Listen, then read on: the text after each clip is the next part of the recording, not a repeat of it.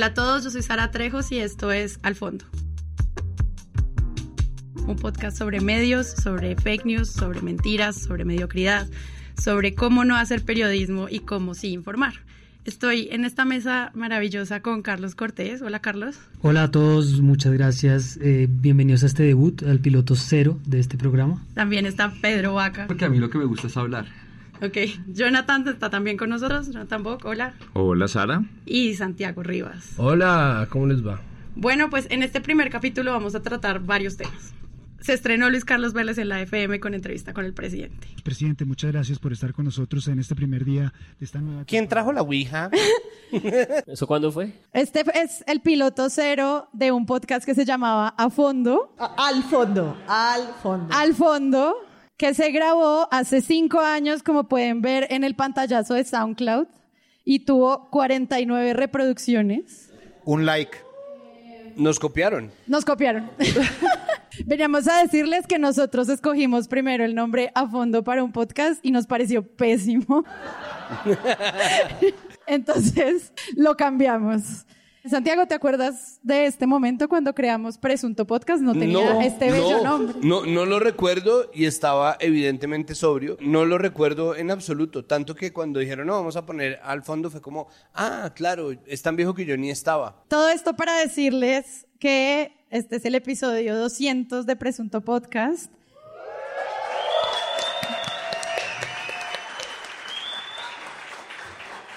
Cada vez que hacemos los episodios a veces pensamos en lo difícil que es volver a pensar, en una nueva idea, en mejorar el proyecto, en crecer y saber que ustedes están aquí, pues demuestra que vale la pena que sigamos intentando como ser mejores críticos y entre todos buscar más y mejores medios, ¿no? Entonces, hola a todos, bienvenidos a Presunto Podcast. Yo soy Sara Trejos. Hoy vamos a hablar de, además de nostalgia, vamos a hablar de gabinetes. Y para eso tengo mi plana completa 2023. Juan Álvarez. Hola, buenas noches. ¡JJ! ¡Jay Álvarez! Bienvenido. Gracias, qué nervios tan hijueputas. Santiago Rivas. Hola, ¿qué tal? ¿Cómo están?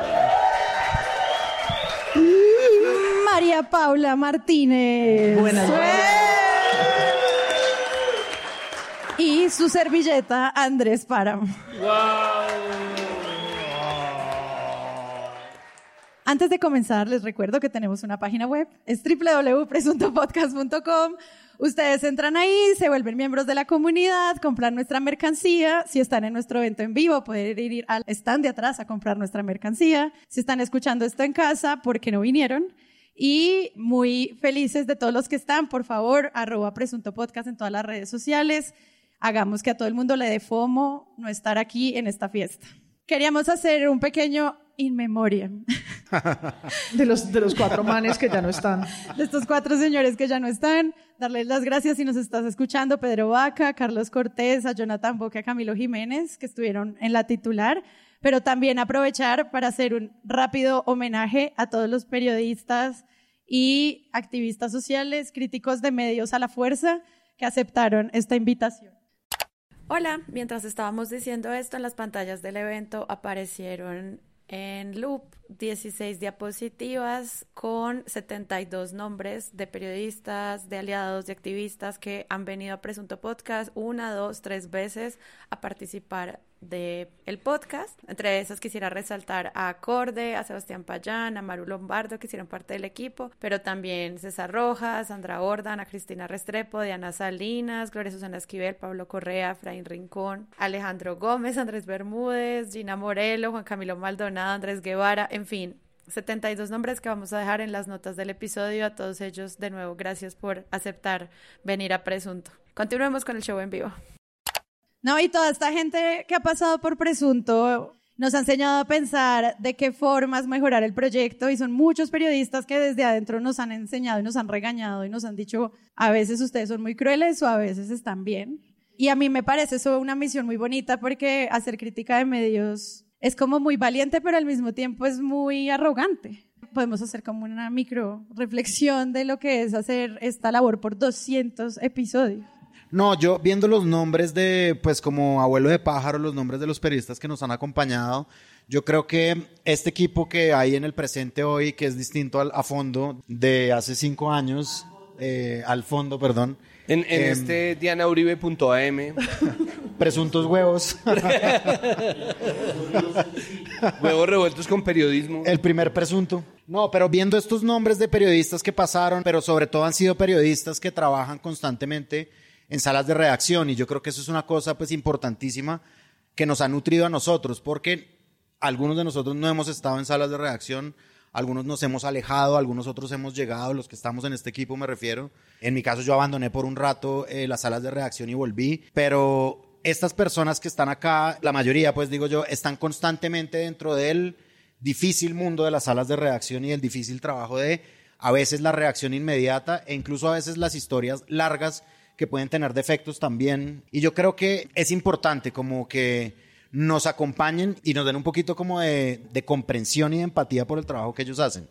Porque claro, yo sí estoy seguro de que hay periodistas que se molestan por el trabajo que nosotros hacemos. Muy al principio de cuando yo entré, sí recuerdo un poco como lo que yo recuerdo en verdad, la primera impresión que me dio que en, ese momento estaba el relator, por ejemplo, Pedro Vaca.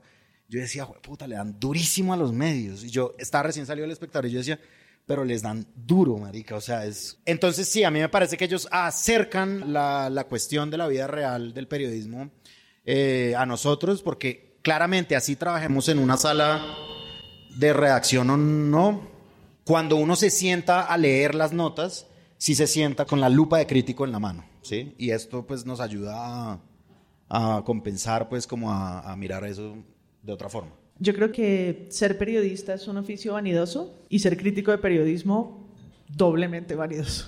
Es un ejercicio egocéntrico en el que creemos que podemos contar mejor la realidad que los demás y sentarse a hacer crítica de los colegas y mirarse un poco el ombligo, digo como sector, no solamente el trabajo nuestro, sino el de periodistas, son muchas veces amigos, amigas que han estado con nosotros en espacios laborales o de estudio, pues no es fácil, parece creído muchas veces, ¿no? porque es más fácil estar en la mesa de presunto un martes en la noche con una cerveza que a las cuatro y media de la mañana en la radio, pero creo que al final eso muestra que nos hemos sentado también con ellos ahí porque un diálogo entre los cinco, que es divertido, no sería posible, ¿no? quedarnos los cinco solo en nuestro suerte pedestal mirando a la distancia.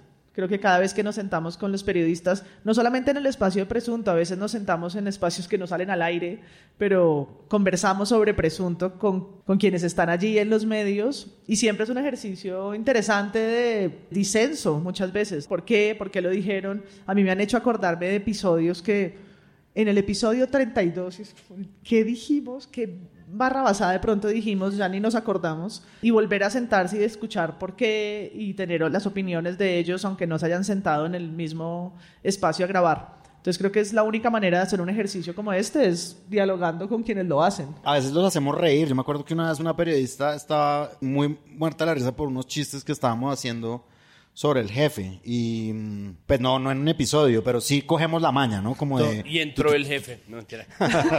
Entró el jefe y le echó. Y- y, Em, perdón. Sí, es un trabajo, cualquier trabajo de opinión o cualquier eh, acto en el que uno decida ponerse al público, ¿no? Cuando uno decide exponerse, necesita al menos un pequeño impulso que puede ser del ego, o puede ser de, de algo adentro de uno en donde uno tiene que creerse un cuento. Y pues sí, eso es por ahora inevitable, pero creo que lo que a nosotros nos ha sostenido es la posibilidad, primero, de ponernos y exponernos completos también, es decir, de poder decir, ok, ¿no? Y tener las discusiones que tenemos cada vez que existe una crítica o una objeción, poderle dar trámite, así sea en largas conversaciones internas, o poder decir, somos falibles y de ninguna manera pintarnos como los que más saben sobre esto o aquello. Y por otro lado, Corregir, entender, claro, corregir cuando nos equivocamos y muchas veces también darnos la posibilidad de tener la conciencia plena de que somos un medio más, un medio más que también va a estar sometido a críticas, un medio más que no está dando la verdad absoluta, un medio más que está poniéndose ahí no en juego como cualquier otro medio independiente al cual se le va a dar más poder del que en realidad tiene cuando llegue el caso, al cual se le va a quitar mucho del poder que va a generar antipatías y es un ejercicio que obviamente tiene eso de muy molesto, pero al tiempo siento que alguien tenía que hacerlo y creo que nuestras voluntades un poco se encaminaron hacia allá porque definitivamente se estaba necesitando urgentemente alguien que empezara a contar lo que se leía más que simplemente votar información como nos pasa normalmente en un país que tiene unas agendas tan urgentes como Colombia. No, yo rapidito, todavía no estoy seguro qué es lo que estamos haciendo o yo estoy haciendo aquí porque yo no tenía ni idea de periodismo, aunque sí tenía idea del relato. Sobre la literatura colombiana ya no existe la crítica. Hace 100, 200 años había mucha crítica literaria, hoy no existe, no se hace crítica literaria. Y yo creo que eso habla también de la irrelevancia de la literatura. En cambio, existe este espacio y existe mucha discusión pública desde hace mm, por lo menos 15 años en Colombia, desde que hubo este periodo de Uribe en el que fue presidente y nadie nunca criticó a la prensa. Y yo creo que eso habla es de la conciencia de la importancia que tienen estos medios de comunicación en la manera como experimentamos la realidad. Así que ciertamente no hacemos muchos amigos, pero creo que lo que hacemos es... ¡Claro que sí! Es verdad, ya me equivoqué. Periodistas. Hacemos otro tipo de amigos, eh, pero, pero en el fondo creo que sí hay también una generación de periodistas mucho más conscientes de que su tarea sí tiene que ser vigilada, sí tiene que ser interrogada, sí tiene que ser impugnada. Y eso no es una cosa que estemos haciendo nosotros. O sea, cualquiera que habla en las redes sociales se da cuenta que la gente tiene conciencia de cómo se construye la narrativa y la realidad en la narrativa. Y es la propia gente la que hoy en día está cuestionando los medios y diciéndoles, ustedes que tienen plataformas nos están tratando de organizar la realidad de una manera que no es exactamente ecuánime y estamos aquí para vigilarlos y eso es una alfabetización crucial para la república y para la democracia y nosotros un poco lo que hacemos es aglutinar eso, tratar de organizarlo de una manera más o menos estructurada, aunque siempre tomamos por la noche y sin embargo beber es una manera de estructurarse.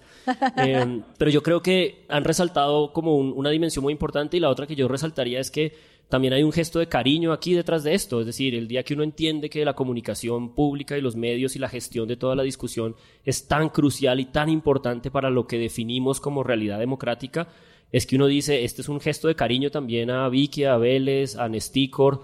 O sea, es una tarea que alguien tiene que hacer, es una urgencia democrática y bueno, más bien vale que la hagan este parche de, gente dulce. Una cosita hablando de amigos, de gente dulce de los amigos que hemos hecho ahora, casi se nos olvida, pero aquí estoy yo, menos mal vine. Un gran saludo a Iván del barrio que nos alimentó. ¡Que se pare! Y también un saludo a Daniela Villamizar de Daniela Diosa. Villamizar de Diosa, que está allá. Levante la mano. Por esta deliciosa polarización. No hemos podido llegar a Corfi Colombiana ni al patrocinio del sindicato antioqueño pero sí tenemos unos patrocinadores y esos patrocinadores son esos individuos, el que se acaba de poner de pie, que nos alimenta todas las noches y que tiene un restaurante espectacular que se llama El Barrio, que queda en la calle 39, número 2111. No es un barrio, es el barrio y queda en un lugar concreto y por favor visítenlo porque es de los amigos que se han eh, tejido en este espacio. Sin sobornos, sin pagos, sin, coimas. Hicimos un episodio para los Patreons que tienen uno de los tiers más altos, donde Daniela Villamizar, que de nuevo está por allá escondiéndose, explica cómo cocinó esta cerveza para nosotros, por qué escogió este sabor y no otro, qué significan las diosas que están ilustradas en la etiqueta. Como pueden ver, hay dos diosas podcasteras muy preciosas. Entonces también, si quieren conocer esa historia, los invito a que vayan ahí a escucharla. Y si no, Daniela, me imagino que se va a quedar hasta tarde, les podrá contar. Perdón, Dani. Gracias a los amigos también de Herbívoro que nos dieron este espacio hoy. Que hablábamos en Al Fondo a ver si ha cambiado algo. Bueno, preguntando Bueno, hablando en otros temas de qué se estará preguntando, entonces ahora María Isabel, ¿qué les pareció la forma como está cubriendo la noticia de la investigación de Uribe y los falsos testigos? No vuelve y lo pierde, vuelve y lo recupera. Pues hablando de equilibrio, hubo esta decisión del espectador de empezar a cobrar por contenidos. Después de que lees 21 artículos, empiezan a cobrarte por la suscripción. Y es como un modelo también de pensar que no estamos afiliados a ninguna publicidad, sino que son los suscriptores quienes financian este, esta buena labor periodística. No sé ustedes qué opinan de eso. Lo estamos viendo en todas partes, todos los medios están cobrando, la gente se está pagando Patreons, la gente está pagando Spotify, Netflix, o sea, estamos cansados de la publicidad, estamos ligando a otro lado. ¿Qué opinan de lo que está haciendo el espectador? Quiero agradecerle a Carlos, a Pedro, a Jonathan y a Santiago por estar acá en la mesa acompañándonos. Yo soy Sara Trejos, pollo de acorde y Dayana Osorio. En ese primer capítulo hablábamos de investigaciones trucadas y de modelos de negocio. ¿Qué ha cambiado? No mucho. Hacemos el mismo capítulo todas las semanas, no Pues, se cansa. ha, ha cambiado la cantidad de Mi artículos voz que era deja leer el espectador chévere. antes de cobrar. Increíble, 21 Ahora es menos. Ahora son Claro, cuatro, son cuatro artículos. cuatro. Ahora ya no son 22. No, hablábamos mucho de propiedad de medios. Yo estaba en ese capítulo, pero no en la mesa. Pero estaba. Hablábamos mucho de propiedad de medios y no existía Gilinski todavía. Sí, no. Gilinski apareció con el capítulo 34 en un episodio que se llama Adiós Semana. No. Sí, Y luego se llama Las dos revistas, y luego se llama Adiós Arcadia, y luego Los propietarios, y luego no entendemos nada. Le hicimos una saga, o sea, vuelvan a ese lugar. Es muy triste. no, pues que en ese momento Marisabel Rueda y Vicky Dávila estaban en la W. ¿Es verdad? No, todavía existía, pues ahí hablamos, ¿no? ¿Y qué se estará está preguntando María María Isabel? Isabel? Que de hecho, si no es en ese, es en el siguiente episodio, que es el primero con el nombre presunto, que decimos que ella realmente lo que está es respondiéndose. ¿Qué se estará respondiendo María Isabel? Así misma. Y sigue siendo exactamente lo mismo. Y pues un joven, un- una joven promesa del periodismo llamada Luis Carlos Vélez llegaba con su maleta llena de sueños a, la, FM, a la FM. que ahora es la FM de RCN. Y él sigue siendo un joven periodista lleno de sueños. Y la FM sigue siendo de RCN y siempre lo fue. Ahí está. Ya no sé si es tan joven. Pero lleno de sueños sí está. Menos joven, pero. Yo creo que son más delirios que sueños, pero ahí está. Y una maleta repleta también. Ah, todo llena. Luis Carlos Vélez en la FM fue un tema, yo creo que por lo menos de 200 episodios, unos 80. Pues es que nosotros empezamos en elecciones. Ajá. Y en elecciones, la FM, ahora la FM de RCN, estrenó su reto de canciones rockeras. Sí, porque empezamos hace cinco años en las presidenciales, realmente. Yo me acuerdo mucho de ese momento, de ese Charlie que estaba en presunto, en, bueno, al fondo. Charlie sacó en la mesa de centro una mesa comparando la entrevista de Petro con la de Duque. En la FM, En la claro. FM. Entonces, eh, Charlie en la mesa de centro ya no existe, además, sí ha, cam- sí ha cambiado un poquito. D- Dice como, miren este paralelismo tan justo, tan ecuánime, los medios cubriendo la noticia. Y claro, es Luis Carlos siendo Luis Carlos, básicamente. Una entrevista muy incisiva y muy brutal a Petro. Y la casa, ¿por qué? ¿Y cuánto cuesta? Y entonces me dijeron que una investigación tremenda, pues. Y a este otro a Duque, Canciones. Este otro. ¿cómo era? ¿Cómo era que se llamaba? Al amigo de Barbosa, este man. Guns N' Roses. Muy bien. Era, era impresionante, en verdad. Y lo que hace Luis Carlos es impresionante en general. Pero no se decía tanto. Es decir, Charlie sacaba una columna, Pedro, entonces director de la Flip, algo decía con cautela, pero no había como donde volcar nuestra indignación. Luego a eso nos reuníamos cada martes finalmente.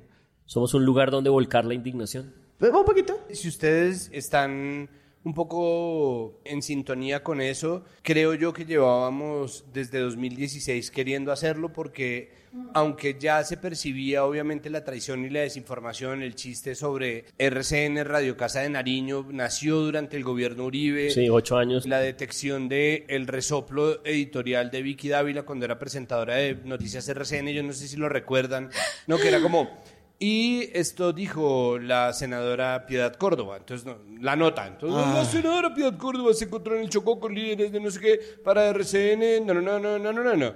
Y volvía a imagen y estaba Vicky Dávila o Claudio Grisati y hacían...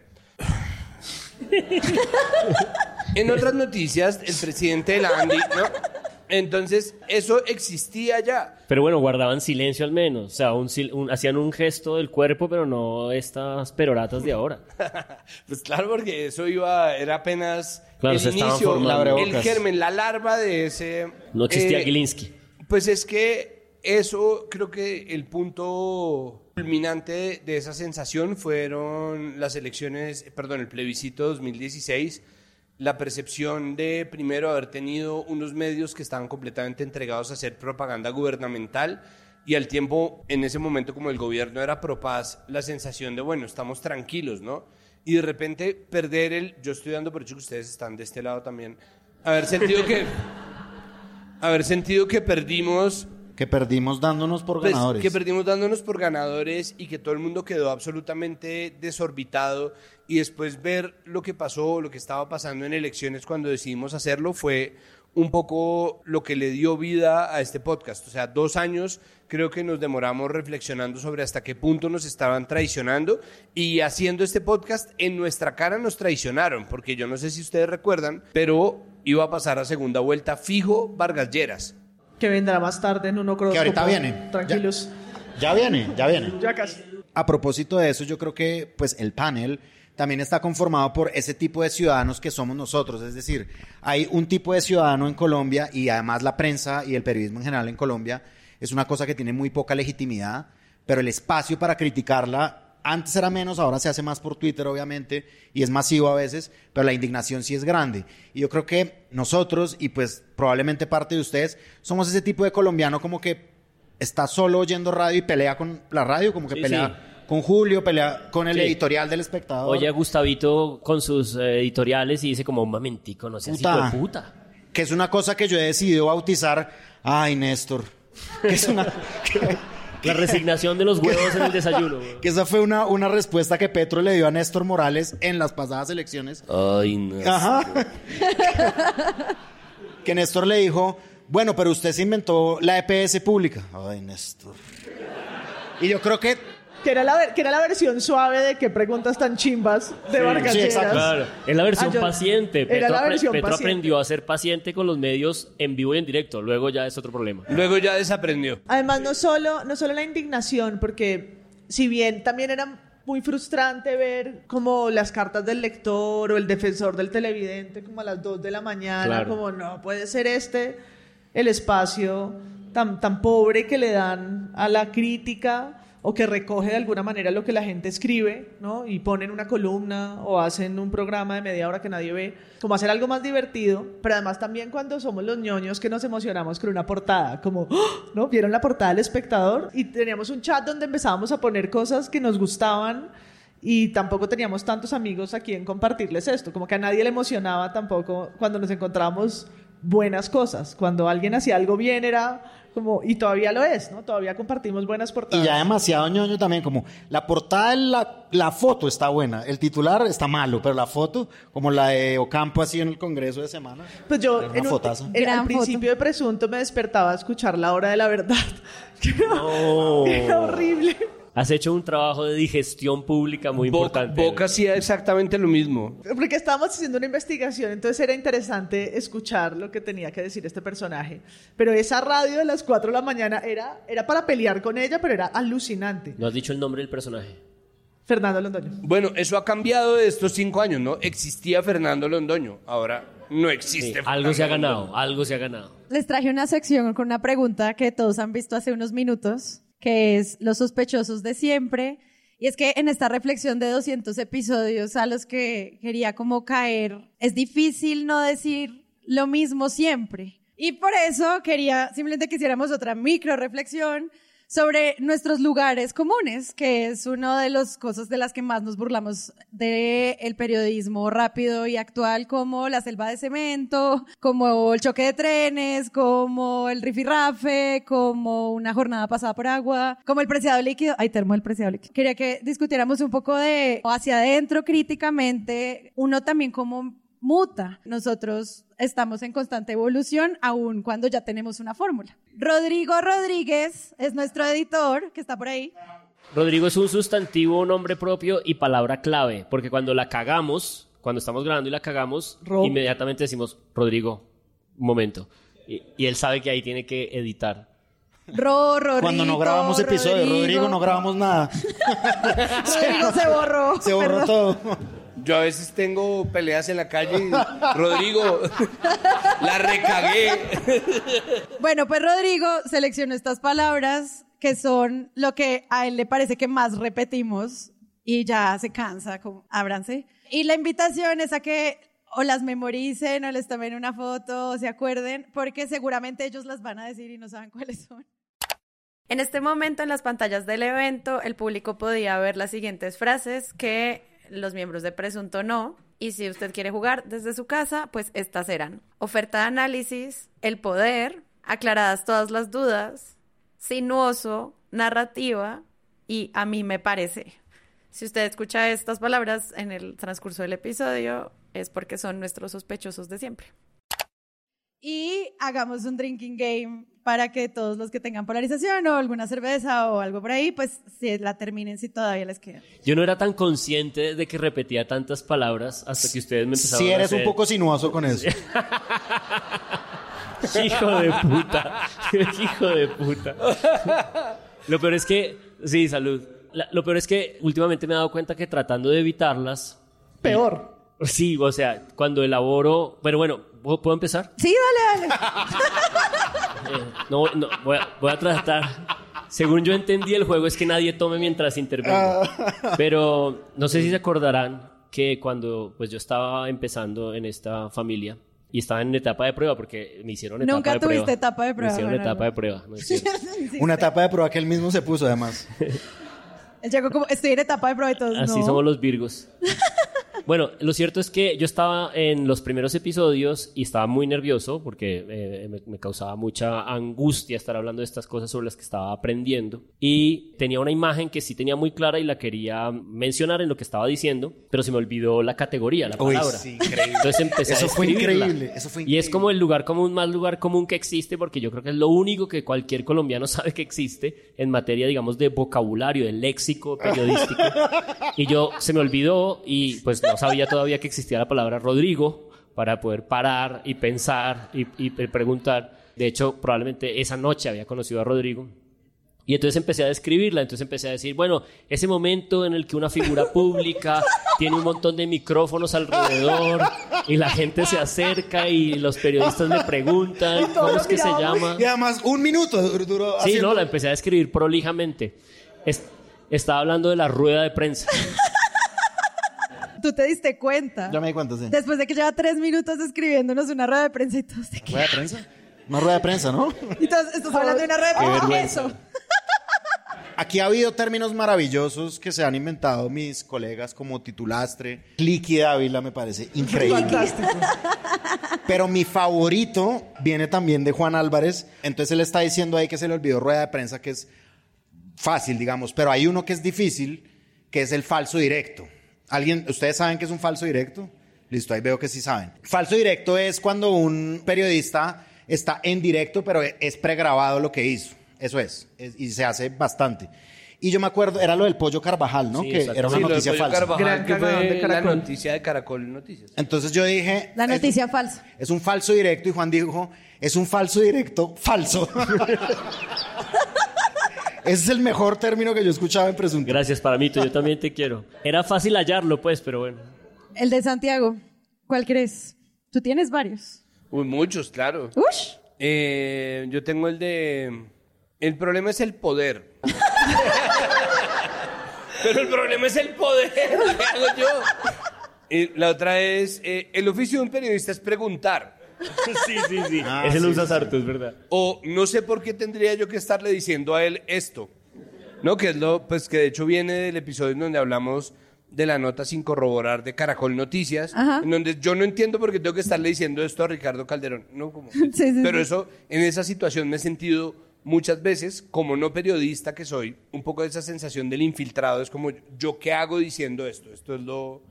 Es, es muy bobo estarlo diciendo. Tú Eso- tienes el de no hay que achacarle a la maldad. Es lo que se Ah, le puede pero achacar ese- a la Pero eso competencia. es como en los... pero ese es, eso Es que en el una- gobierno de eso Duque era todos eso no es los del filo de hoja. episodios. Eso- Todos los episodios hablábamos de incompetencia y Santiago pa y Rodrigo. shot. A mí me parece. a mí me parece que la narrativa. y lo que sea. Ahí está. A mí me parece, yo también lo digo Que al bastante. final es como una presunta opinión. Es como decir, pues yo no sé, pero yo creo. Como cuando uno empieza a correr, entonces da un paso primero y luego empieza... La razón por la cual la gente pone en su cuenta de Twitter opiniones personales. Y es como, sí, weón. Todas lo son. No, Todas ser- ellas, sin falta, lo son. Sí, no pueden ser extraterrestres todavía. Sí. Opiniones impersonales. Mi papá opina que send. Ay, tío Néstor. Y, Y es obvio, distinto. adolecemos de un centralismo bogotano, de estar mirando los mismos medios. Antes hacíamos un ejercicio más consciente de ir a comprar periódicos regionales y de traerlos más. Lo hemos vuelto a intentar hacer con Laura Ardila. Pues nos fuimos a ver el Heraldo y, oh, ¿Sorpresa? Nada. No, no han publicado nada. No, pues, lo- cuando Gilinski compró el país de Cali, fue como, Ah, bueno, también. ahora sí vamos a hablar de, de medios regionales. Ahora pues. sí. Y el colombiano por, por la misma onda. Entonces sí caemos en los mismos que son los hegemónicos, que son los tradicionales, que son los más concentrados, que son los que son, sus dueños son los mismos tres eh, ricachones o cuatro ricachones dueños de medio país, pero al final tiene una razón política al hacerlo. Y, en los, y los regionales y los alternativos pues tratamos de rescatar y muchos de los invitados que mostramos ahí vienen de esos medios, ¿no? Que no es que no queramos que, que participen y por eso hemos invitado, no sé, a María Fernanda Fitzgerald, a la gente de Vorágine, a, José Guarnizo, para que vengan y complementen nuestra obsesiva, nuestro obsesivo discurso sobre los sospechosos de siempre. Y yo creo que aparte de esto, pues obviamente en esas altas esferas de, mm, del periodismo hay una disputa en últimas por la verdad y por la verdad primero, ¿no? Como primero quién da la verdad, quién es el primero que pega. Y en eso ha sido muy constante una batalla desde la campaña presidencial entre cambio y semana, ¿sí? Es decir, cuando salieron las declaraciones de Marelvis Mesa en semana, entonces ya se supo, por ejemplo, que el teléfono estaba chuzado. Y el reporte coronel, el primer reporte coronel que hubo después de eso, yo tengo, coronel lo empieza así, yo tengo a la persona que todo Colombia está buscando. Y es este funcionario, este oficial de la, de la policía, pues de la DIJÍN creo que es. Eh, entonces sí, hay una disputa constante y pues obviamente esa disputa entra en la órbita de la opinión pública rapidísimo y ahí está. Y es que hay que ver que los modelos de negocio de ambos medios impiden que, por ejemplo, Cambio sea tan leído como Semana por el paywall que me parece eh, una decisión nefasta para el acceso a la información y al mismo tiempo preguntarnos con qué va a pasar con el cambio en la revista Cambio cuando Daniel Coronel ya no esté directamente en la dirección de la revista. ¿Qué va a hacer esta revista Cambio que parecía ser el contrapeso de lo que significaba Semana? y cómo vamos a comprender eso en otros niveles, porque eso sí creo que va a afectar a nivel de investigación, o al menos el consumo de periodismo investigativo que nosotros evaluamos acá. Vamos a verlo. O sea, yo creo que ahorita en cambio también entra, pues siempre lo hemos analizado, pero a mí me causa una duda también qué pasa con, digamos, la salida de Daniel Coronel de la revista. Pues de pronto ahora sí va a ser el cambio, porque antes no fue el cambio que iba a, A los. Danieles por tres. Pues cuando iba a salir Cambio era como esta va a ser la revista del cambio. Y salió Cambio y la página web era en 1992 y uno no podía creer que eso fuera el cambio. Que no, Era- llegó el ¿cuál era cambio. la chiva con la que como llegó el cambio Eh, con Daniel Coroniel, Daniel Samper, es como el cambio. Los mismos de siempre, ¿no? los sospechosos otros de siempre periodistas, ahora todos juntos en la misma, en otra, en otra revista al otro lado. De pronto la salida de Coronel es para que se genere un cambio en la narrativa. Yo creo que sí le, hizo un, sí le hizo un contrapeso a Vicky por la chiva, además porque esos otro, otros archenemigos, ¿no? Coronel versus Vicky, o Vicky versus Santos, ¿no? Como estas, estos héroes y antihéroes. Pero yo no creo que haya un contrapeso a estos, a un- otra revista política, otra manera de entenderlo, son un poco lo mismo, eh, con matices y en este momento estando en, en polos distintos, pero es la misma forma de hacer periodismo, me refiero. Como muy cerca del poder, dices.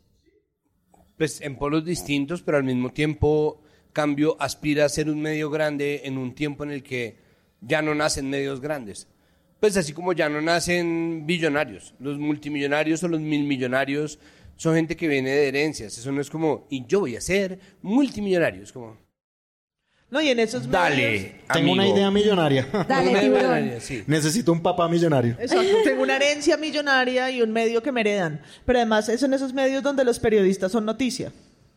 Ellos mismos son la noticia. Hoy la noticia es Coronel, ayer la noticia era Vicky como la periodista más leída, antier la periodista... No, pero hay un asunto transversal ahí y es que la verdad ya no existe. Esto lo hemos hablado también en 200 de los 200 capítulos y parte de lo que está pasando con las agendas y con los medios que la gente sí lee versus los medios contra los que la gente no lee, el posicionamiento de agendas para nosotros debería ser simplemente una pista más de que la verdad ya no existe como una certeza. Nosotros tenemos o yo tengo la absoluta certeza de que la verdad ya no, ya no es y ya no la hay.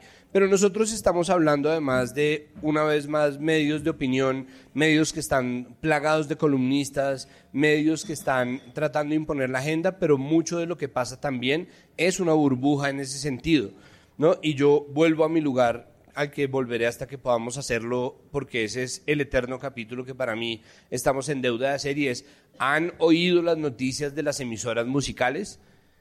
Es decir, porque es que nosotros hacemos parte exactamente de la misma burbuja. Sí, total. Y nosotros hacemos exactamente parte del mismo país clasista, rolocentrista, en donde la gente que consume noticias es la gente que lee el periodismo. Ustedes han oído las noticias que suenan en Tropicana. Y no Ustedes- solo si las han oído, no han visto el ranking en lo alto que están las noticias Claro, de Tropicana, por pero es que ejemplo. además, como este país es tan clasista, en- no a, a la gente, no a, a- a los duros de la opinión y de la información, ¿qué les importa que un poco de manteco sala estén oyendo? No, mu- noticias y salsa.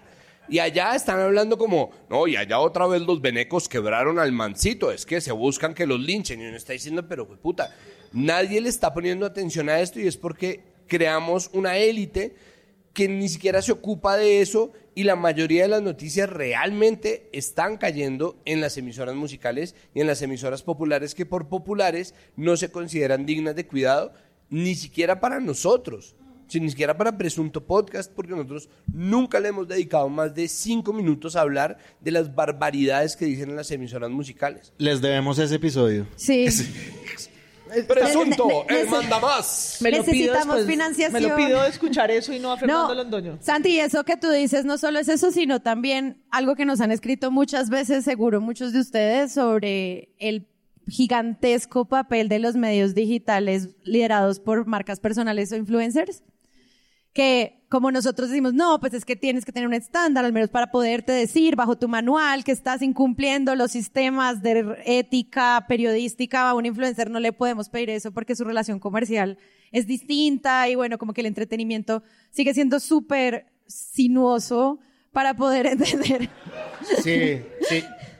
Lo que quiero decir acá es, es muy difícil evaluar esos niveles de información que tienen miles y millones de descargas y que en serio tienen influencia en las decisiones políticas de la gente. Entonces, pues, el reto es que sigan 200 episodios más de Presunto Podcast. Ah. Bueno, ahora sí hablemos de Colombia. Rodrigo nos preparó este audio. En otros hechos, Laura Sarabia, quien fuera la jefe de gabinete del presidente Petro, está a punto de regresar al Palacio de Nariño. Luis Eduardo Maldonado, ¿se sabe qué cargo ocuparía? Hablamos con varias fuentes eh, del alto gobierno y lo que nos confirman hasta ahora es que Laura Sarabia, eh, en efecto, eh, sería nueva funcionaria de la Presidencia de la República en la dirección del Departamento Administrativo de la Presidencia de la República. Como parte de la investigación relacionada con las interceptaciones ilegales a Marelvis Mesa, ex niñera de Laura Sarabia, y a Fabiola Perea, su ex empleada, fueron capturados cuatro integrantes de la policía adscritos a la Dijín y un particular. Ella lo que dice es que ha colaborado con la justicia, ha acudido a las citaciones de la fiscalía, así que mantiene su fe en que se va a respetar el debido proceso y no siente como estas detenciones de los de las personas de la seguridad que ordenaron interceptar a Laura Sarabia, perdón, a la niñera de Laura Sarabia tengan alguna, digamos, la involucren de alguna manera. Así que su nombramiento sigue firme. Doña Laura está alistando. Laura Sarabia, la pieza más importante del gabinete de Gustavo Petro, regresa a el gobierno, al ejecutivo. Laura sí está. Ahí yo anoto para el nombre del episodio. Em, Ah, ese es el truco. y pues lo que nos vemos con los medios es la construcción de varias narrativas sobre cuál es esa idea. ¿Cuál es esa idea de mano derecha? ¿Qué significa la mano derecha? Yo creo que revisamos muchos medios para esto y todos hablan de ese mensaje de qué diablos tiene esta mujer y por qué tiene tanto poder. Y para entender el poder, pues se habla mucho de Petro, se le hacen entrevistas, se hacen exámenes de ella, vimos perfiles de ella, vimos perfiles del presidente y pues obviamente reconstrucciones de contexto. Entonces vamos a hablar un poquito de esta llegada a cambio de gabinete y lo que eso significa, ¿les parece? Yo estoy segura que en algunas, en algunas de esas imágenes que no estoy viendo hay alguna foto de Laura Sarabia como medio despelucada y desarreglada en, en alguna... La del micrófono, la que está mirando como... Pero porque además viene de la construcción de un relato de narrativa. De, ¿Quieres que la gente se emborrache hoy? de la... No, pues de la niñera junto con la del hijo de Petro es la niñera de Benedetti montada en un jet que además pasa al sótano de la casa de Nariño a un polígrafo en el que devela las mentiras de dos familias, ¿no? Como ni Netflix se había atrevido a tanto. Y los medios aprovechan, junto con la de Nicolás Petro, generar unos personajes que pasan de ser mártires a ser héroes y a tener unas re- reflexiones casi shakespearianas de quiénes son, ¿sí? ¿Quién es Laura? ¿Cuánta plata va a manejar? ¿Por qué llegó ahí? ¿Y qué será? ¿Cuál es el misterio siempre? Eh, realmente es como una tragedia griega. ¿Cuál es el misterio que hace que ella esté volviendo? Algo se debe traer entre manos. ¿Cuál Sí, es el sí, sí. misterio para que Nicolás devele a su padre? ¿Cuál es el misterio? ¿No? El gobierno está lleno de cosas oscuras y al final de muchas de esas notas lo que hacen es volver sobre algo tiene que saber y para guardar su silencio le están dando prosperidad social que ha tenido, creo que un medio decía, ha tenido nueve directores. Los nueve directores son desde que existen en 2011. Ha tenido nueve directores, genera un- unos recursos de Gigantescos. gigantescos. ¿Qué será que le están cubriendo a Laura Sarabia? La cosa de los misterios hasta que salga una explosiva noticia que los devele. La misma narrativa con la que se cubre Holman Morris también. Como algo sabe. Pero Ah, pues es parte sospecha, como de sí. la sospecha que uno ve en los mesas de análisis, que están intríngulis de los párrafos de los artículos. O sea, a mí me parece increíble una cosa y es como el personaje construido que es Laura Sarabia, ¿no? Es decir, es un personaje sin duda atractivo para los medios de comunicación. Yo creo que desde el principio, un poco plegado a, obviamente, la narrativa de Gustavo Petro, el desorganizado, ¿no? Gustavo Petro, el que llega tarde, Gustavo Petro, el despalomado. Entonces, pegado a eso. a mí- Despelucado también. El despelucado, que no usa gel. en el- un día se puso gel y eso fue una gran noticia. Bueno, bueno, cuando se posesionó tenía esta cosa que le Así, volaba peor. la cabeza. No, no mata de pelo. Y obviamente, presidente muy protagonista, que al mismo tiempo, pues sí, se le contabiliza las veces que llega tarde y pues por ser protagonista se nota cuando llega tarde. ¿Y quién es la persona que le arregla la agenda? ¿Quién es la persona que habla con los ministros? Incluso el país de España, antes de todo el escándalo, le hizo un perfil a Laura Sarabia y decía una cosa muy importante para el artículo mismo, que era, desde la oficina de Laura Sarabia se ve la oficina de Gustavo Petro. Es decir, es la única persona que tiene ese nivel de acceso. Era la oficina que hablaba con los Una medios. puerta, una puerta. A ver, San- Santiago está a punto de hacer un chiste. Y la oficina que hablaba con los medios. Miradita de... Fíjate, fíjate en Laura Sarabia. Ay, señor, qué dolor. Con Laura Sarabia. Hazle que te copies cien mil veces. Yo te amo. No me abandones. Bueno, Y hay un no me abandones, un poco de- también de Gustavo Claro. Petro. Bueno, listo, entonces establecen este personaje, es un personaje grande, es un personaje que me parece que le dan mediáticamente más poder que el- del que realmente tiene, ¿sí? Es decir, a mí Laura Sarabia no me parece particularmente una funcionaria poderosa, pero sí se decía, ¿no? Y se comparaba con otras funcionarias, digamos, de alto rango también. Pero en el gobierno Duque también pasó. O sea, Sí, María exacto. Paula, que me acuerdo María su nombre Paula porque era sí. Pues, mía, con no Duque. ¿quién es este señor? Averigüémoslo. Exacto. Pero también se le da mucho poder. Exacto, y luego pasa el escándalo, ¿no? Y el escándalo sí es una cosa muy engorrosa. Hoy lo hablábamos con Santiago en la mañana, es una cosa engorrosa y que uno ya no se acuerda por lo mismo de los escándalos sucesivos que hubo en ese matrimonio que existe hoy en día, semana a la fiscalía. Entonces fue como pum, pum, pum, pum, y uno ya se le olvidó el primero. Sí, como cu- cuál es el Quiero- proceso penal que tiene Laura ¿Cuál es el proceso penal? Sí, exacto. Quiero, aprovechando eso, justo esta semana todos los medios hacen gala de nosotros lo entrevistamos primero. Y en el país, América, Colombia, el Parway, Virrey, Juan Diego Quesada, periodista español que cubre a Petro desde el comienzo, escribió estos párrafos que les puse en su pantalla, pero para quienes nos están aquí lo voy a leer porque me parece un resumen increíble, él lo logra en un párrafo. Dice así, una semana después de esta publicación, o sea, cuando él entrevistó a Laura Sarabia, La que hasta entonces había sido la niñera de su hijo recién nacido, Marelvis Mesa, apareció en la portada de la revista Semana acusando al equipo de seguridad de Sarabia de haberla sometido al polígrafo en un sótano de un edificio contiguo a la casa de Nariño. Era la principal sospechosa de haberse quedado con un maletín de dinero en casa de Sarabia. El caso levantó tanta polvoreda, pero se hubiera quedado ahí si no hubiera entrado el oficio de la fiscalía, que descubrió que la trabajadora también había tenido pinchado el teléfono de forma ilegal. En paralelo, se supo que Mesa acudió a los medios alentada por Armando Benedetti, entonces embajador colombiano en Caracas. Más adelante, un coronel de la policía investigado por la fiscalía por los pinchazos ilegales se quitó la vida.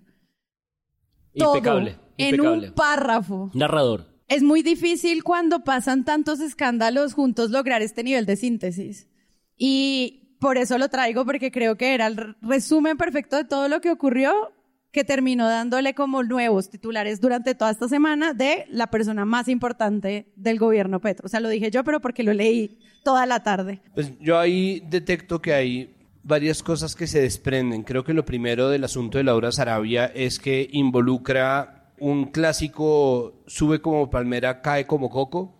Sube como ¿No? palmera. Y mucha gente, y seguramente muchos de ustedes eh, pensaron, la van a acabar, ¿no? Y cuando empezó a pasar la investigación y la portada de Marelvis Mesa, yo oía mucha gente decir, en mi familia también, como, no, pues es que era evidente que siendo una mujer tan joven, con tanto poder, pues le iban a caer todos en gavilla y le, le iban a entrar a mansalva, ¿no? Y esto iba a ser un problema, porque ya sí, sí, y un poco sí, pero al mismo tiempo existe una ingenuidad desde el poder que ostenta este gobierno específicamente, que yo no entiendo por qué es tan ingenuo. Sí, yo creo que la, in- la ingenuidad hasta cierto punto sí sirve como una medida de protección, pero me sorprende muchísimo que Petro parece haber pensado como, bueno, ahora que estoy en el gobierno, seguramente Semana, que es tan gobiernista, va a estar de mi parte. Y es como... Pensó que claro, los iban a obvio ser que sí, amigos, ¿no? ¿no? Y, un- y yo lo digo porque todo el mundo, ¿no? Petro, Francia Márquez, el, eh, Roy Barreras, todos fueron a parar a darle una entrevista a Vicky. Yo no sé si para probarse, yo no estoy diciendo que no se la den, pero al mismo tiempo había un montón de medios que también, qué ingenuidad, no como, "Pre- no, pre- presidente, nosotros con nuestros mil seguidores lo apoyamos desde siempre y estuvimos posteando cada artículo que usted nos dijo que pusiera y ahora que es presidente no nos da ni una entrevista y sí se las da semana y es como, tienen razón, pero al mismo tiempo que esperaban, pero al mismo tiempo cuando Petro, cuando Petro le da una entrevista a Vicky Dávila y Vicky Dávila titula cualquier cosa o cuando le da una entrevista a Vicky Dávila, Roy Barreras y Vicky Dávila le pregunta diez mil veces si va a apoyar la reelección de Petro, que no ha pedido, ¿no? Sí, Como, sí, sí. Pero dígamelo aquí, Roy, frente a Colombia. En este momento, en esta pregunta es viral. Explosivo. Dígame, ¿usted sí va a apoyar la constituyente de Petro? Mm, Pero Vicky, eh, eh, el presidente en ningún momento ha dicho que quiera... dígamelo ya, dígamelo ahora. ¿Por qué le tiembla la voz? Es como, no... Vicky, no estamos hablando de eso. Pero Vicky, usted No. sabe que tengo un resfriado, ¿no? Entonces, No, en, eso, en esa Roy es muy hábil porque le dice a Vicky, yo no le voy a dar un titular. Sí, sí. No le voy a dar un Él es completamente consciente de lo que ella está haciendo. Sí, y eh, Vicky Pero está titula... ahí sentado y- igual. Vicky titula Roy Barreras, dos puntos. No le voy a dar un titular. Entonces, Sí, sí, de eh, entonces existe como... Pero a este- Nicolás Petro sí le sacó un titular. ¿Cómo título? Mil, preguntó pero eso, es ¿cómo que- título? Pero es que si este sí es que... El pero abandonado. es que- sí. El hijo No, abandonado. No vayas a decir lo que dijo hoy. Eh, eh, hay unos compañeros que no quieren las comunicaciones. ¿Qué Entonces, dijo? Hoy Bolívar dijo que el, el problema de Nicolás Petro era que no tenía experiencia en la corrupción. Sácalo de ahí, Bolívar. o sea, 48 mi- mi- horas en mi- problemas, Mi, defecto es que soy demasiado perfeccionista. Pero es que el- mi defecto es que soy demasiado puntual. Buen Pero el- titular. El, de- el defecto de Bolívar es tratar de Lo arreglar problemas para empeorarlos. Como 48 horas en problemas, cuando Hay publicó el, el afiche, Pero el ya- afiche después del comentario racista de Marvel. El afi- el afiche de King Kong. Él publicó un afiche de King Kong tratando de generar ternura. No, no, no, no, no. Entonces ahí hay una dualidad que estamos viendo todo el tiempo. Por un lado, genuinamente los medios se preguntaron quién carajos es Laura Sarabia, porque una muchachita está ostentando este nivel de poder, pero al mismo tiempo estaban buscando un lado flaco del gobierno y en esas ambas se juntaron, que era realmente de esperarse. Entonces estamos siendo sometidos por un lado a una narrativa según la cual Petro es completamente maquiavélico, ¿no? Porque Petro, por un lado, decide que va a gobernar con los suyos. muy al estilo de todos los presidentes. Y es como, este gobierno no dialoga. Presidente de Fenalco a Petro, debería pensar menos en usted mismo y más en nosotros los comerciantes, ¿no? Entonces, ese Petro que no dialoga, que se aísla, que es maquinal, que es maquiavélico, ¿no? ¿Qué estará tramando trayendo a Laura Sarabia? Por el otro lado está el relato de un Petro que, está, que es demasiado humano, como, ¿qué va a hacer este pobre hombre de mente, ¿no? Sin nadie que lo despierte. Sin su ave de la mañana. ¿Quién? ¿Quién le va a dar la mano para subirlo al bus del colegio? ¿Quién? ¿Quién lo va a montar en esa camioneta Duster blanca? ¿Quién? ¿No? Entonces, esa cosa entre... Que son eh, preguntas que no se hicieron con un presidente que más las merecía como Duque. Que Pues merecía esa- que lo llevaran de ¿Quién? la mano. ¿Quién? ¿Quién es ese man? Ah, entonces, entonces, e- esta dualidad entre el Petro malvado como, claro, va a llamar a tal persona de ministro seguramente porque está planeando algo, seguramente con una de sus reformas, ¿no? Entonces, ese, ese relato versus el, es que Petro solo no puede, no tiene a nadie que le ayude. Verónica está muy ocupada bailando y mientras tanto, Laura lo recoge, lo viste. O haciéndose masajes. Porque O haciéndose masajes, claro. Mientras Verónica tiene dos pepinos con hombros en los ojos. ¿Quién levanta a Petro? Entonces, esa lo que hace es mostrarnos al mismo tiempo la sombra de la aparente ineptitud que va por el lado de quienes piden un examen de salud para Petro y por el otro lado eh, ese Petro que, oh, implacable Petro, llamó a alguien de confianza para un ministerio. ¿Quién levanta a Petro a propósito de Petro tirado en el piso, no? Que esa es otra imagen que se. Ah, que vino además con Ingrid. Ingrid, que volvió de Francia con su maleta llena de sueños. Y destruyó, y destruyó su cama. Esa es otra que nadie ha llamado y vuelve a empeorar problemas. Sí. Pero es increíble porque es la fuente de un montón de información. Confidenciales de semana dice, Betancourt dice que el nuevo cargo de Laura Sarabia es una afrenta después de salir por abuso de poder con maletines llenos de dinero. O sea, sigue siendo una fuente, una fuente no fuente. Pues Ingrid, evidentemente, lee de semana. Claro, pero esa más es, es el, el momento en el que nos preguntamos por qué estamos leyendo a Ingrid. No, pero es que Gustavo Porque Petro- además viene de un tuit, es el como el tuit periodismo, es porque esto salió de un tuit y se volvió en una noticia enorme. Después de, la, después de la entrevista del domingo de Coronel, que empieza discutiendo la salud, diciéndole, bueno, es un problema de, de- de- de interés público. No es una tos, es lo que le dice. Y Coronel sí traza una línea ahí como... Sí, sí, Coronel yo creo que lo plantea bien, pero al otro día, el lunes, a primera hora, la primera entrevistada de Gustavo Gómez en Caracol Radio, Caracol Radical, es Ingrid, como vamos a volver a los detalles. Claro, porque que- Petro dice, yo no sé por qué dice eso ella en ese debate, Entonces, como la no sé por qué habla de la salud mental. En aquella, en aquel entonces en Europa que ella lo pinta como un pobre vagabundo. Sí. Dice, ella, va- eh, ella llegó a mi casa con Lucio y me rompió la cama. Sí. Detalle que Sí, sí, no, es que... ¿Por, por qué estamos hablando de ¿Por la- qué? Sí, de- yo No se ayuda, no se ¿Pero ayuda. qué pasó, Petro? ¿Qué O sea, yo... necesidad? ¿Por Es qué está haciendo eso? Es porque los detalles es una cosa No. humana muy valiosa, muy... No. Es porque No, estaba no, Laura no. Sarabia para decirle, Gustavo. Ajá. Entonces, o sea, ¿cómo, cómo será de larga la cuerda que carga Ingrid que jala Carlos Alonso Lucio? O sea, es como... Es una ouija, es una ouija. Porque además nos habíamos burlado de Vicky diciéndole el tit- ¿cómo es? Tiritití. el tiritití a James y habíamos dicho, pero ¿por qué estamos hablando Del tiritití? De si James tira o no tira, ¿por qué eso es portada de semana? Es porque, verdad que... porque estaban ocultando la anterior. Y volvimos a la entrevista de Coronel a desviar, o sea, Ingrid aparece el otro día a preguntarle cómo fue que rompió la cama. No puede ser. Yo creo que el episodio esta semana de, de, de Sarabia es increíble, pero es muy loco porque a mí me da la impresión de que es un patrón. Porque yo creo que lo anoté porque lo vi nada más en un tuit de insinuado, ni siquiera plenamente dicho, del señor Bejarano, este columnista del espectador. eh, Ramiro Bejarano. Ramiro. Y es que en el fondo detrás de esta historia, y yo creo que eso está poco instalado en la narrativa pública grande, aunque sí se ha medio mencionado y tal, es que es un hecho que gobernar el Estado es una mierda muy difícil porque es muy grande y esta gente tiene muy poca gente, muy pocos técnicos, aliados. Tiene muy poca gente como con capacidades y sin miedo para administrar el, el- el- Y con el experiencia en la Estado, y con función experiencia pública. en función pública y sin miedo a la persecución y a las cosas. Y, Secop. y al SECOP.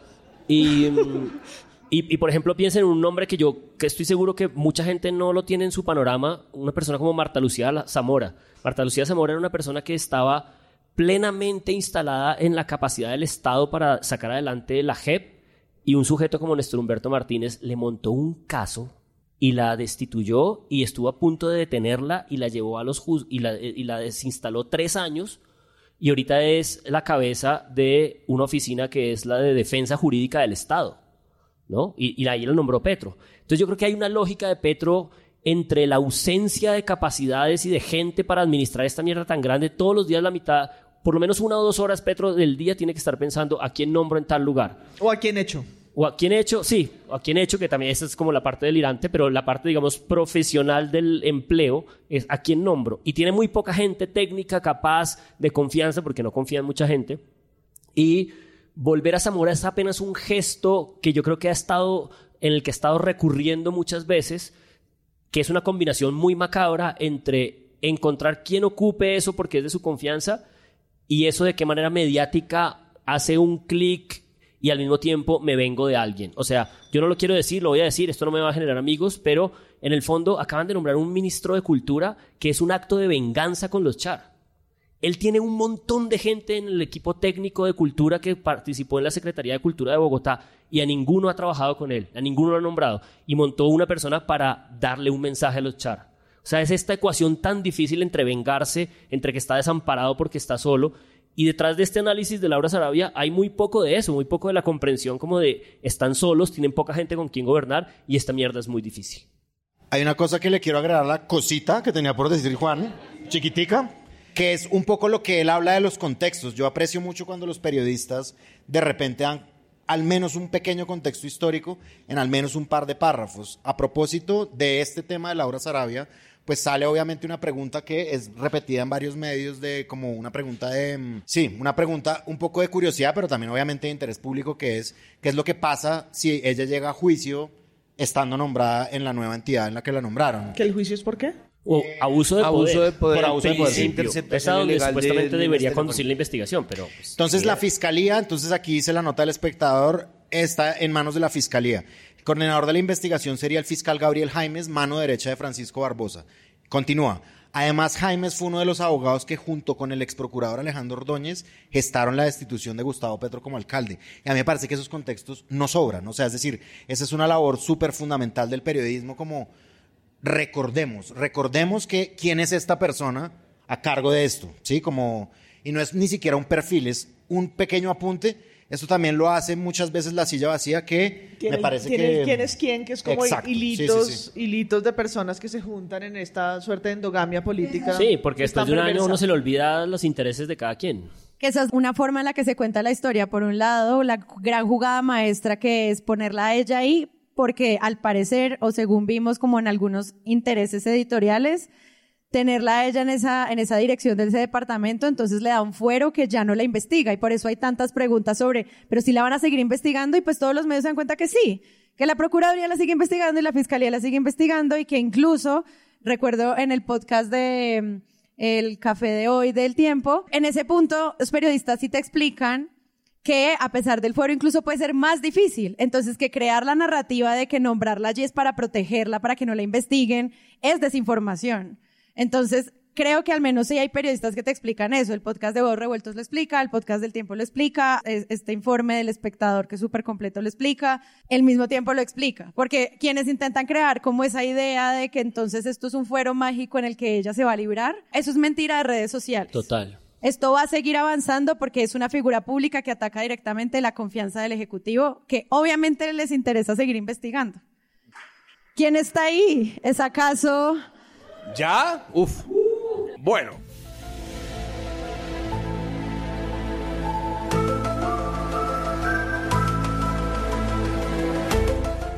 Bienvenido, doctor Vargas Lleras. No Buenas sabía que había comprado boleta de preventa.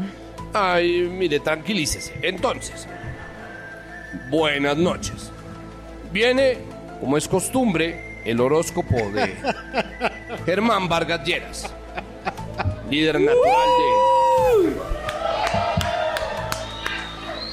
Socio, socio del Grupo Aval. de... Casi, casi nos pierden, pero por estar hablando de Néstor Humberto. No quise aparecer y les traigo un horóscopo que a ustedes por supuesto les va a parecer una maravilla porque a ustedes les encantan esas huevonadas. Y es, ¿qué medio grande y qué medio independiente es usted según su signo? Entonces, Aries.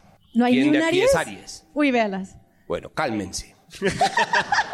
Aries, su medio grande es semana. Ush. Oh, se ofendieron. Ustedes han visto cómo se lanzan esos hijueputas lanzan ristre contra cualquier cosa que parezca sentido común. Bueno. Y su medio pequeño es la oreja roja. sí, obvio. Claro. Tauro, la FM de RCN. Porque cambian, pero no cambian, ¿no ha visto? Ay, ahora somos la FM. Ahora somos la FM de RCN, pero ya eran de RCN. Muy Tauro. Y su medio pequeño es periferia. ¿Los conocen? No. Exacto. Géminis. Téngale miedo. Su medio grande es Blue Radio. Los maestros del falso debate. ¿Bombardearía usted a niños? Es que eso ni yo. Ay, Néstor. ¿Esos fueron los de las boletas? ¿De las boletas Y su medio camionero? pequeño es volcánicas.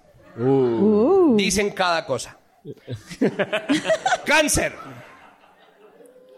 Ustedes son tradicionales, tradicionalmente malos.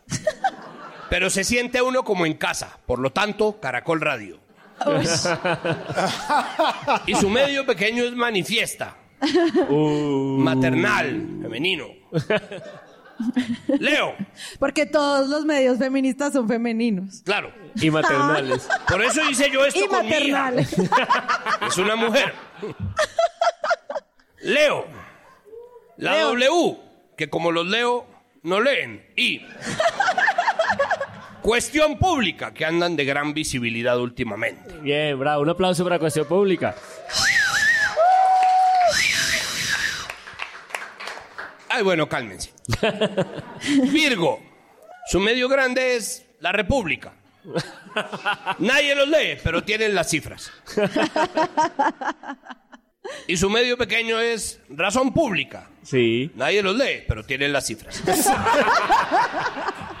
Este Libra. Este está pesadito. pública es tan Virgo que dice cuánto tiempo uno se toma leyendo los Aquí sí artículos. amigos, marica. Aquí sí Le quedan amigos. cinco minutos. ¡Ah, yo cierro esta huevonada!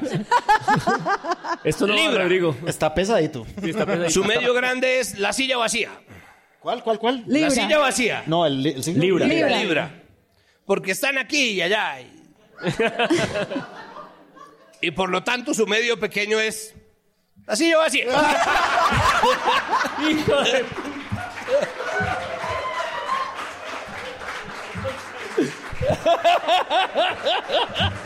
No, no, Rodrigo, esto hay que cortarlo. Escorpio. Su medio grande es Caracol Televisión. Obvio. ¿De dónde sacan todo eso que saben? Y su medio pequeño es vorágine. ¿De dónde sacan todo eso que saben? Sagitario, su medio grande es tropicana. Se metió. Ah, no. Y como son tan aventureros, su medio pequeño es raya. Buena, no lo Léala, conseguiste ahí, léala. incertidumbre. Es nueva, es buenísima. Como los Capricornio. Capricornio, su medio grande es el tiempo. Obvio. Por supuesto, no cambia nada de nada. La gente El negocio. que es. Mm. Y por supuesto, su medio pequeño es criterio, que al menos de nombre está muy bien. Acuario, su medio grande es RTBC. Todos creen que son independientes, pero dos horas de noticiero. Y su medio pequeño es la cola de la rata. Muy interesante. Piscis. Su medio grande es cambio, que en realidad sueña con ser un medio grande. Como Piscis. Y su medio pequeño es Baudó Agencia Pública, que se pone con la grafiquita y la cosa muy cuidado. Of- Ofiuco. Por supuesto, para esos huevones que no existen, tenemos también su medio grande es el nuevo siglo. que no existe. Y su medio pequeño es el tercer canal, por supuesto. que ya no existe. Muchas No. gracias, hijueputas.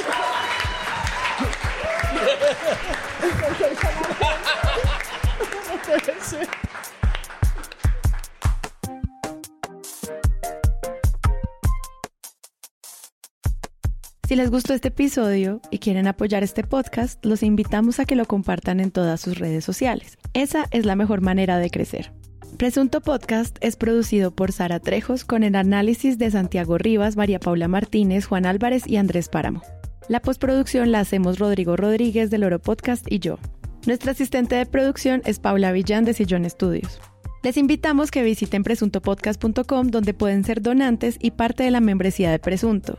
Con su ayuda podremos financiar este proyecto y diseñar mejoras para ser sostenibles y salir cada semana. Al mismo tiempo, en la misma página pueden encontrar el ingreso a nuestra comunidad de Discord, que si no saben qué es, imaginen un super chat donde cada tema tiene su propio canal, desde una selección de memes y titulastres, pero también canales de crítica de medios sobre periodismo de género, internacional, ciencia, político, cultural y chequeos. Todo esto alimentado por la misma comunidad. También pueden escucharnos en nuestro canal de YouTube y en todas las plataformas de podcast. En algunas de esas plataformas nos pueden dejar calificaciones y comentarios. Eso siempre ayuda a que otras personas nos encuentren. Presunto Podcast es producido en Sillón Estudios, una red de podcast independiente donde pueden encontrar otros podcasts. Gracias a ustedes por escuchar. La próxima semana esperen un nuevo episodio.